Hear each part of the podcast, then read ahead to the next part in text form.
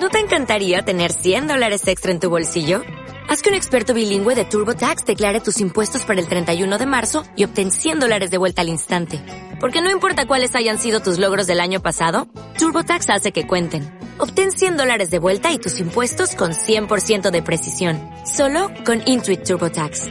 Debes declarar para el 31 de marzo. Crédito solo aplicable al costo de la presentación federal con TurboTax Full Service. Oferta sujeta a cambios o cancelación en cualquier momento.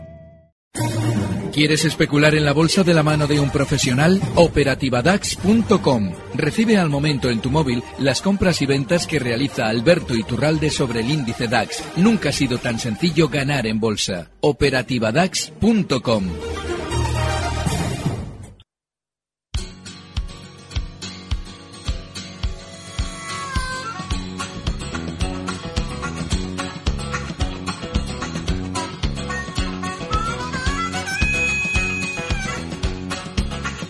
Hey, get rhythm. When you get the blues, hey, get rhythm. When you get the blues. Yes, a jumpy rhythm makes you feel so fine. It'll shake all your trouble from your worried mind. Get a rhythm. When you get the blues.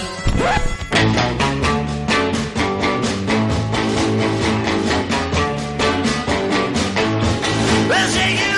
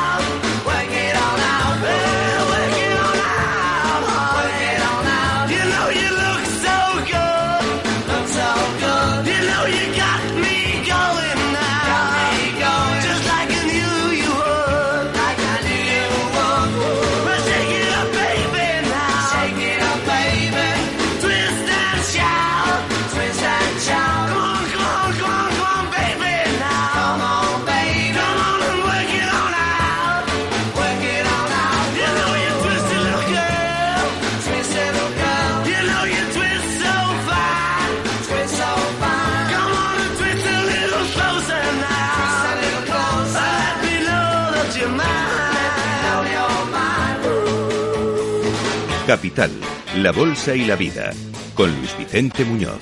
Ya estamos aquí, en el consultorio de bolsa más esperado de la semana. Ya saben con quién, ¿verdad? Cada viernes, en directo en Capital Radio a las nueve y media de la mañana, el único, irrepetible, intransferible Alberto Iturralde, analista independiente y responsable de díasdebolsa.com. Hoy, para quienes lo vean por YouTube luego, un poquito más colorado de lo normal. Querido Alberto, muy buenos días. Es verdad, buenos días. Sí, estábamos comentando justo antes de empezar que hoy yo creo que estoy haciendo un pequeño homenaje sin querer a Donald Trump con este color un poquito zanahorio que me sale en el vídeo de YouTube. Así es que todos nuestros oyentes luego en cuanto lleguéis a casa os tomáis el cacharrito tranquilamente y vais al vídeo de Capital Radio en el que se me ve con este color extraño. A ver si consigo mejorar lo del color. Y disfrutáis con nosotros y os divertís un rato, que de eso se trata, de divertirse, aprender al mismo tiempo y buscar las oportunidades del mercado, que este viernes, bueno, pues viene un poco más, más, más tibio. ¿Dónde estamos? Empezamos por ahí y ahora respondemos a nuestros oyentes. Alberto. Fíjate, hace cosa de unas eh, semanas, eh, bueno, hace ya mucho tiempo, vengo explicando que en realidad el mercado europeo está en un movimiento lateral. Estados Unidos está devolviendo, el sistema financiero está devolviendo. Voy a ver un gráfico para que se vea un poquito todo esto que lo que comentamos. Sobre todo voy a abrir el del DAX. Luego vamos a ir con el IBEX, pero primero vamos a ir con el DAX para ver este movimiento lateral. Y es que en el caso de Europa, efectivamente después, borro un poquito esto que aquí hay una maraña de líneas, en el caso del de índice alemán, nos encontramos con que una vez que se, ralentizó la subida, porque llegaba justo a una zona de máximos previa a todo, eh, todo este problema del coronavirus, la subida se tenía que ralentizar. Y así fue. Y sigue en ese movimiento lateral. De hecho, cuando veíamos hace un par de semanas que el mercado caía de una manera relativamente rápida, yo explicaba, miren, lo más normal es que rebotemos porque ya el propio fondo, eh, no, Christine Lagarde, que la han cambiado de chiringuito, ahora está en el Banco Central. Ahora es Cristalina Georgieva, la del fondo. Vale, pues eh, Christine Lagarde, la, del, la antigua, la, de la que antes estaba en el fondo y ahora está en el Banco Central, son los mismos sicarios, pero con otro collar en este caso, eh, los decía que las cosas estaban muy, muy, muy mal. Y de hecho, en España, por fin se empezaba a decir lo que ya intuíamos todos, y es que España estaba un poco peor. Y yo explicaba, bueno, eso lo que significa es que a nivel global se va a rebotar, porque si no Christine Lagarde no nos diría que las cosas están más mal de lo que pensamos, y probablemente en España va a haber un rebote mayor porque ya se está empezando a hablar negativamente concretamente de España y además se estaban diciendo cosas que ya sabíamos eh, pero de sobra desde meses antes. De manera que lo que se deducía de esas palabras del Banco Central Español, del Banco de España, perdón, eh, que a la que el que decía que España iba a ir peor, lo que se deducía era claramente que lo que, eh, lo que intentaban era generar un sentimiento negativo sobre la economía, que lógicamente se repercute en un sentimiento negativo sobre la bolsa y que aprovechan siempre esos núcleos duros de las compañías para recoger títulos. El DAX que ha hecho, pues efectivamente, frenaba en esa zona 12.350 y comenzaba un rebote que está encastrado dentro de ese gran movimiento lateral que vivimos durante estos meses. Con lo cual, ahora lo normal es que índices europeos, como el DAX, por ejemplo, vayan frenando la subida en estas zonas que va a ir alcanzando durante las próximas horas, zonas de 13.100, bueno, esta mañana ya los hemos visto. Toda, toda esa zona probablemente vaya frenando la subida del DAX. Eh, lo que en el caso de España, que era un índice que explicábamos que seguramente rebotaría más, es eh, muy delicada la situación, delicada para mejor, en el sentido de que es diferente al resto de Europa. Lo lógico es que veamos más rebote. Eh, lo lógico es que veamos a nuestro IBEX seguramente rebotar hasta zonas de 7.060, está ahora mismo en 6.995. Y hay un dato muy importante, y es lo que está pasando con los bancos. yo lo comentaba el lunes con Marta, y es que después de muchísimo tiempo, por fin se estaba ya empezando a escuchar hablar mal de la banca, sobre todo con información que sale de la propia banca. Eso es muy bueno, porque lo que te está queriendo decir es que ya ellos ya tienen claro dónde van a ir formando el suelo. No significa que lo vayan a formar ya. Probablemente veremos nuevos mínimos de los que hemos visto durante estos últimos meses, por ejemplo, en el caso del Santander, en zonas de 1,51. Seguramente veremos nuevos mínimos. Pero lo que sí implican esas declaraciones, que se están viendo ya desde la banca, es que están empezando a recoger títulos. Y las recogidas de títulos se realizan siempre con mucho tiempo y no se realizan siempre en mínimos. Es decir, que no les extrañe que el Banco Santander ya esté, el núcleo duro del Banco Santander, ya esté recogiendo títulos poco a poco, que con el tiempo quieran incluso descender, pues no les extrañe, pues no sé, niveles de estos esos mínimos que veíamos en marzo, eh, bueno, marzo no, eh, hace unos meses, en 1,50, pues igual se convierten en unos mínimos en 1,10 o 1,15. Pero probablemente durante todo el proceso irá recogiendo títulos. Aquí decimos lo de siempre, y esto no ya lo verán, como lo tendremos que contestar mil veces. No estamos diciendo que vaya a caer hasta ahí, a mí no me extrañaría, pero no estamos diciendo que lo vaya a hacer. Estamos explicando cómo se recogen títulos a largo plazo. Y lo más normal es que ahora, de manera inmediata, para los especuladores que nos siguen, todavía haya una oportunidad de más beneficio en el Banco Santander.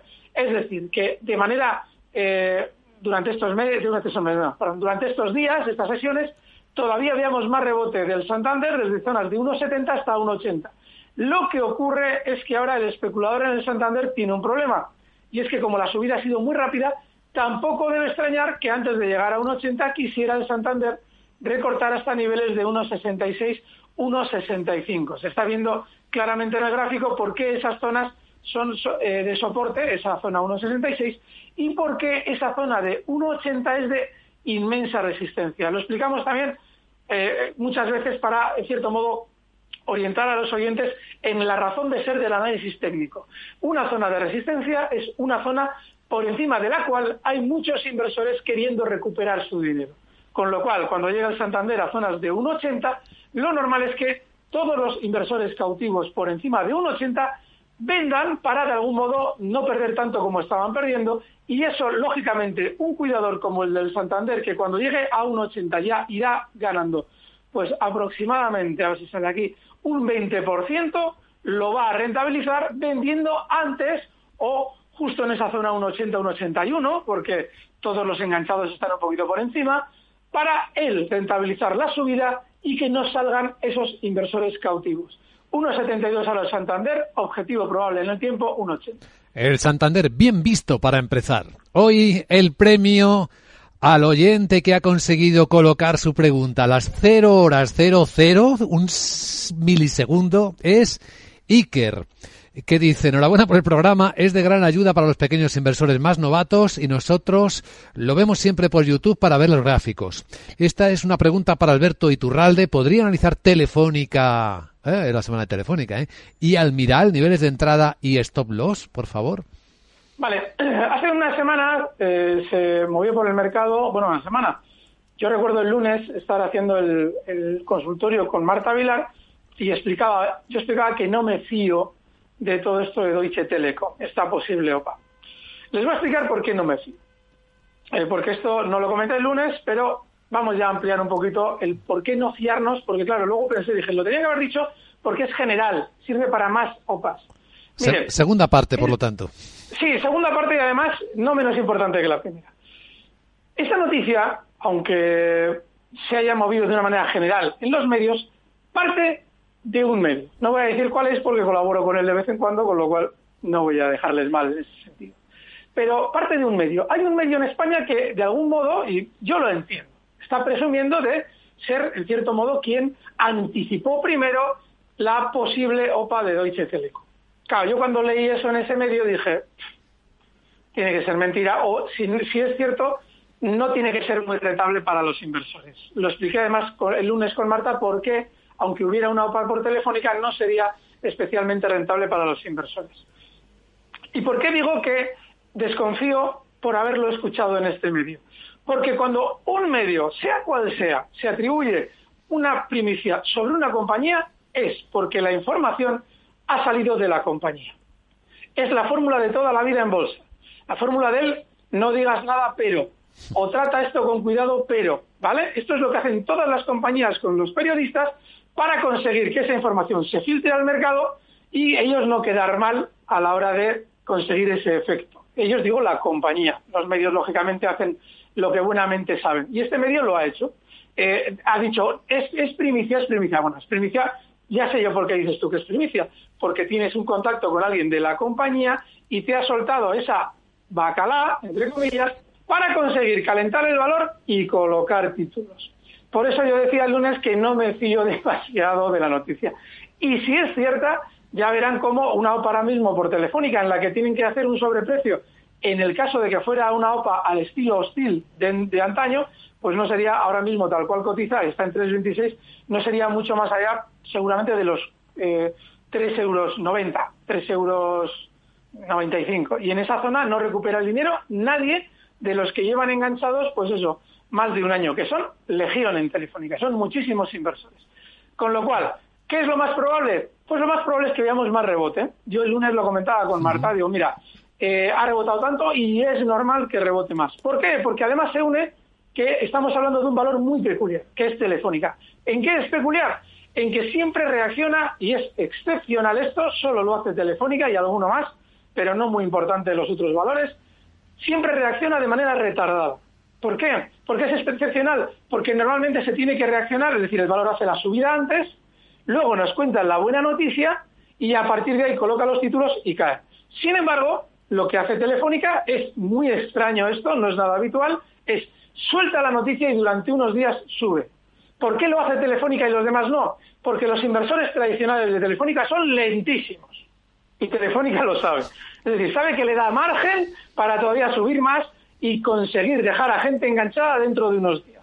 Con lo cual, lo normal es que Telefónica todavía tenga más subida durante las próximas sesiones. Hemos colocado en la pantalla el soporte, la resistencia principal, que está justo en los 3,60, y no debemos descartar también una hay un poquito por debajo. Marco los dos eh, niveles clave por, por los que seguramente esa zona va a ser resistencia, se ven estos mínimos, y es justo la zona, ahora mismo lo digo, 3.40, está en 3.26. Durante las próximas sesiones lo más normal es que se vaya acercando a zonas de 3.40 y seguramente, yo no tanto para entrar ahora, si entraron el lunes cuando lo comentábamos, que Telefónica tendría más subida, yo seguiría dentro con ese objetivo alcista en 3.40. Y Laboratorios Almiral, que era el otro por el que preguntaba mm, Iker. Vale, hay un problema con todos estos valores que eh, han funcionado de una manera un poco peculiar con respecto al tema del coronavirus por pertenecer al sector eh, farmacéutico. Y es que cada uno ha sido un poco de su madre, cada uno ha hecho lo que ha querido de su padre. Entonces, ¿qué es lo que pasa con Almiral? Que en los últimos meses la caída desde máximos no comienza con el coronavirus, es anterior, es de noviembre del año pasado, es hace 10 meses. ¿Qué ocurre? Que una vez que había realizado gran parte de la caída, rebota durante el primeros del mes de 2020 y con el coronavirus cae también. Bueno, pues este es un valor que con el movimiento que ha realizado es claramente un valor contramercado. ¿Qué quiere decir contramercado? Antiguamente había un valor en el mercado español, Luis Vicente se acordará, que era Altaris, que era la tabacalera. Bueno, pues aquel valor funcionaba como quería, o sea, no hacía absolutamente nada de lo que hacían los demás. Bueno, pues en España ahora mismo hay dos o tres valores contramercado y uno de ellos es Almira. Pero el que sea contramercado no habla bien de él ni mal, simplemente como ahora mismo está sin una tendencia clara, lo que te dice es que no quiere hacer nada.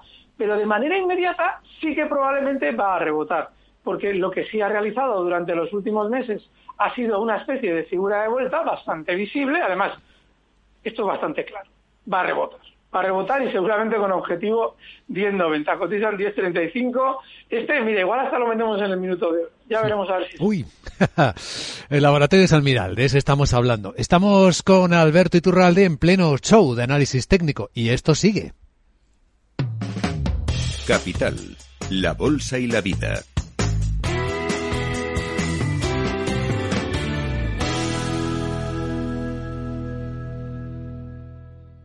Atardecer, playa, ocho horas de sol, pelota, baño, niños sin merienda y el coche sin batería. Este verano tu coche no puede fallar y tu seguro aún menos. Por eso con Mafre tu seguro de coche tiene ventajas exclusivas para coches híbridos y eléctricos. Ahora hasta un 50% de descuento y muchas ventajas más. Consulta condiciones en mafre.es. Mafre. Capital, la bolsa y la vida.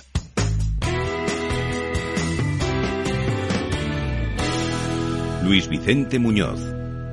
Y ahora vamos a escuchar los mensajes que están llegando a nuestro WhatsApp al 687-050-600. Mensajes de voz. Vamos con el primero. Buenas noches, es una consulta para Alberto Iturralde, aunque llego un poquito más tarde de las 12.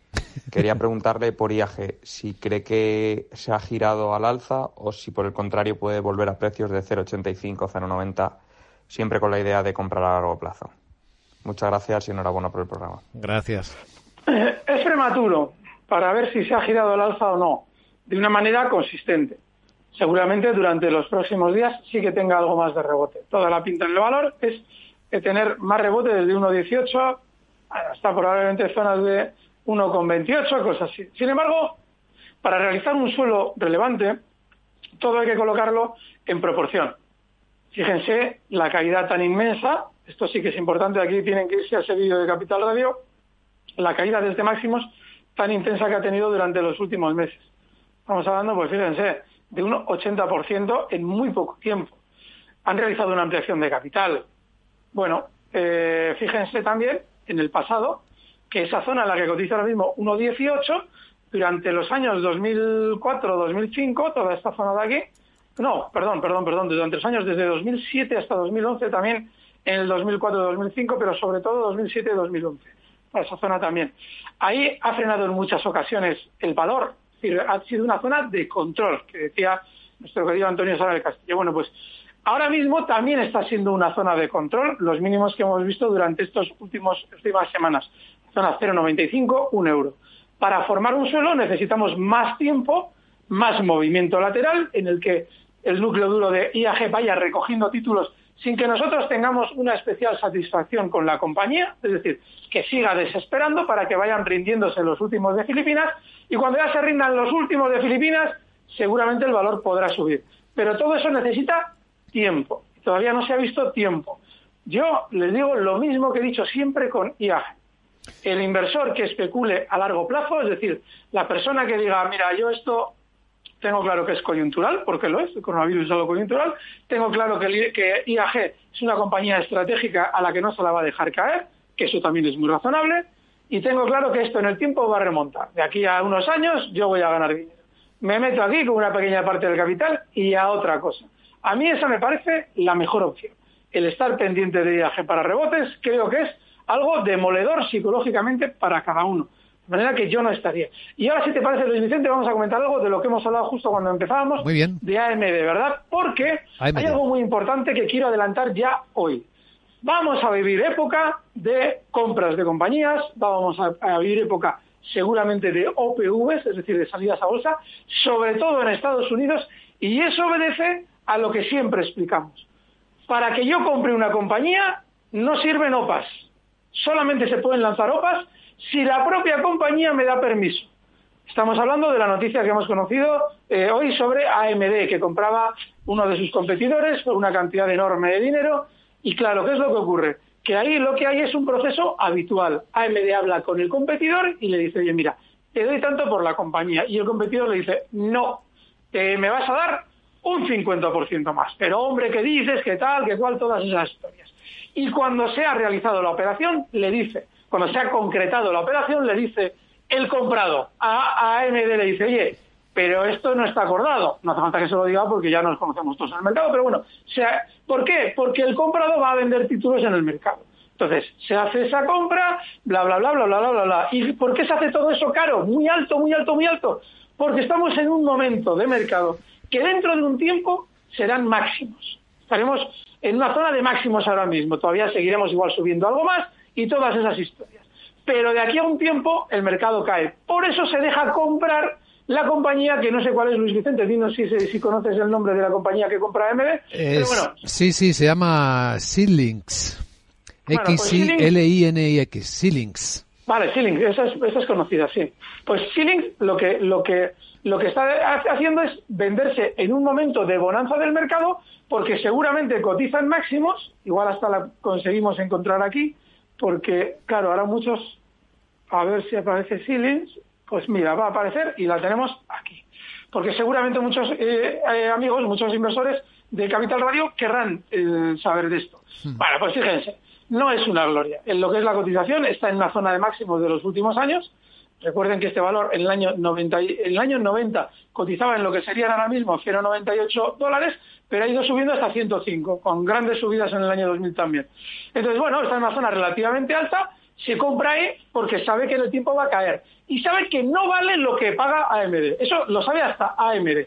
AMD sabe que paga un sobreprecio. Alguien dirá, pero qué tontería, si AMD no me interesa. No, lo estamos explicando para todas las operaciones que vamos a vivir durante los próximos meses, que ya verán cómo esto lo vamos a tener que recordar. Es uno de los protagonistas del día. Y gracias por ese análisis que además hay que verlo en YouTube porque los gráficos, sobre todo el de AMD, es, es impresionante. Eh, Y también, eh, cuidado con AMD, eh, porque AMD seguramente también sabe, como todas saben, que está en una zona de techo y AMD tiene unos giros a la baja tan rápidos que meterse ahí es peligrosísimo.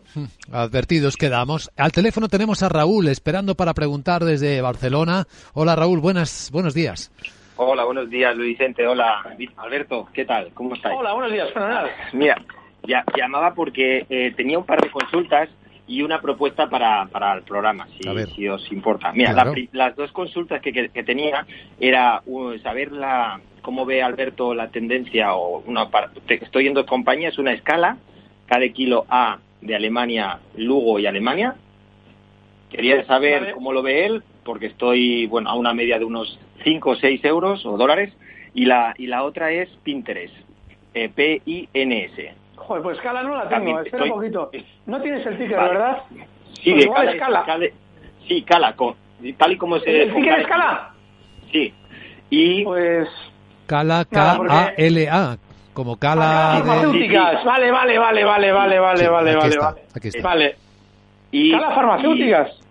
Sí, más o menos estoy a unos 6 de, de media de, por varias entradas y tal. Y la otra es Pinterest, que estoy a 19 eh, y tengo bastante beneficio. Me han salido bien estas operaciones, otras tantas muy mal, pero quería saber cómo, cómo las ves a corto medio plazo. Y, y la propuesta que tenía el programa es, igual que haces una, hacéis una recomendación del valor, aquel valor que es muy malo, muy malo, que dirías que no quieres que lo toque nadie, como prohibirlo. Es decir, esta semana prohíbo este valor, no quiero hablar de este tipo.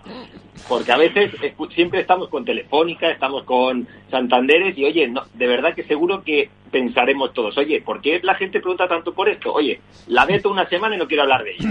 Bueno, pues, tam- oye, también hay casos así, ¿eh? Gracias Raúl. Así, ¿verdad? Y nada, os deseo un buen fin de semana y seguid así, que lo hacéis genial. Gracias. Un abrazo. abrazo. Oye, muchísimas gracias por la propuesta. Pero sí te digo una cosa, que si nos mojamos ya encima también en el que no hay que tener y ese día sube un 2%, nos crucifica, de verdad, que, que pero sí, porque ¿sabes lo que pasa? Que la gente, cuando el valor que sigue hablas mal y él, por lo que sea, creía que iba a subir y justo ese día rebota, nos caen por todas partes. Con lo cual, la propuesta te la agradecemos un montón, pero yo creo que tenemos que meditarla mucho para tener la valentía de hacerla. Em, a ver, eh, Cala Farmacéuticas. Bien, va a rebotar algo, pero mira, yo en tema de farmacéutico, yo tendría especial cuidado. Ahí eh, sale mejor en el gráfico. ¿Por qué va a rebotar probablemente? Mira, además tú que te ves los vídeos, lo vas a entender enseguida, lo vas a ver enseguida en el gráfico. Toda esa zona en la que ha marcado mínimos ha sido en su momento de apoyo y, de, y de, sobre todo de paradas en la subida, es ha sido de resistencia. Por eso ahora es un soporte, se ve claramente. Pero claro, viene de una caída fuerte, seguramente rebotará algo más, seguramente durante estos días la veremos en zonas de 9,77, está ahora mismo en 8,67, con lo cual ya es suficiente, pero no es un valor interesante. De manera inmediata, igual, de manera inmediata, es decir, ahora mismo, durante las próximas horas, igual te recorta algo, que en un valor Nasdaq como este, fíjate qué niveles estamos hablando, estamos hablando de 10% a la alza y 10% a la baja. Se caiga hasta 8 antes de rebotar hasta esos, hasta esos 9,70. En valores con esa volatilidad yo no te sugiero estar cuando no tiene una tendencia, como es el caso de Cala, que no tiene una tendencia especialmente alcista. Vale, eh, Luis Vicente, tú me cortas cuando... Sí, cuando nos queda me- un minutillo para ver Pinterest. Vale. Pins. Entonces, el caso de Pinterest está en máximos, pero también lleva poco tiempo cotizando en el mercado. Lleva desde abril del 19. Este tiene buena pinta, pero a ver, el stock tiene que estar inexcusable en 42,25. Tiene buena pinta porque tiene baja volatilidad. Al mirar el gráfico comprobarás que efectivamente la subida ha sido relativamente tranquila con respecto a los movimientos habituales que son especialmente nerviosos. La subida de aquí también es muy nerviosa en el pasado.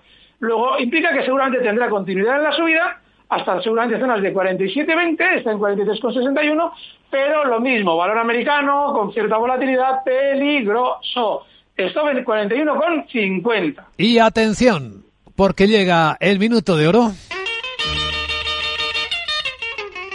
Veamos, oigamos, Alberto, ¿qué has elegido? Pues he elegido en realidad de Santander. ¿Por qué? Voy a explicar por qué. Eh, porque el Almiral, que es un valor que va a subir, no es tan general como el Santander. Y es que el Santander probablemente, aunque pudiera tener ese recorte hasta esas zonas 1,65, que puede servir de esto, lo más probable es que durante las próximas semanas va llegando, vaya llegando a zonas de 1,81, 1,83. Recuerden, soy un auténtico enemigo acérrimo de estar en los bancos. Pero como somos especuladores, no tenemos ningún remedio. Yo el primero, el Santander para operaciones de corto plazo es muy válido, cotiza en 1,72. Santander. Qué lección más buena la de este viernes en este programa con Alberto Iturralde. Ahí está el corazón en estado puro del especulador, todo lo que nos ha explicado. Querido Alberto, analista independiente, recuerdo y responsable de díasdebolsa.com, mil veces te decimos gracias, mil veces queremos repetirlo. Gracias, buen fin de semana y hasta el lunes con Marta. Un fuerte abrazo. Cuídate mucho. She got a crazy partner, you ought to see him reel and rock. Long as she got a dime, the music won't never stop. Roll over Beethoven,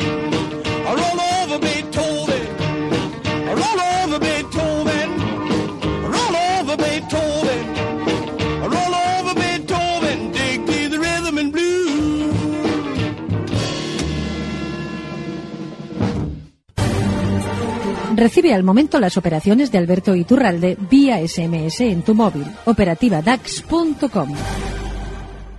Como nuevo cliente de Western Union, puedes disfrutar de una tarifa de envío de 0 dólares en tu primera transferencia internacional de dinero en línea. Envía dinero a los tuyos en casa de manera rápida, fácil y conveniente. Visita westernunion.com o descarga nuestra app hoy mismo y tu primera tarifa de envío corre por nuestra cuenta. Aplican ganancias por cambio de moneda. No disponible para tarjetas de crédito y envíos a Cuba. Servicios proporcionados por Western Union Financial Services Inc. NMLS 906983 o Western Union International Services LLS NMLS 906985.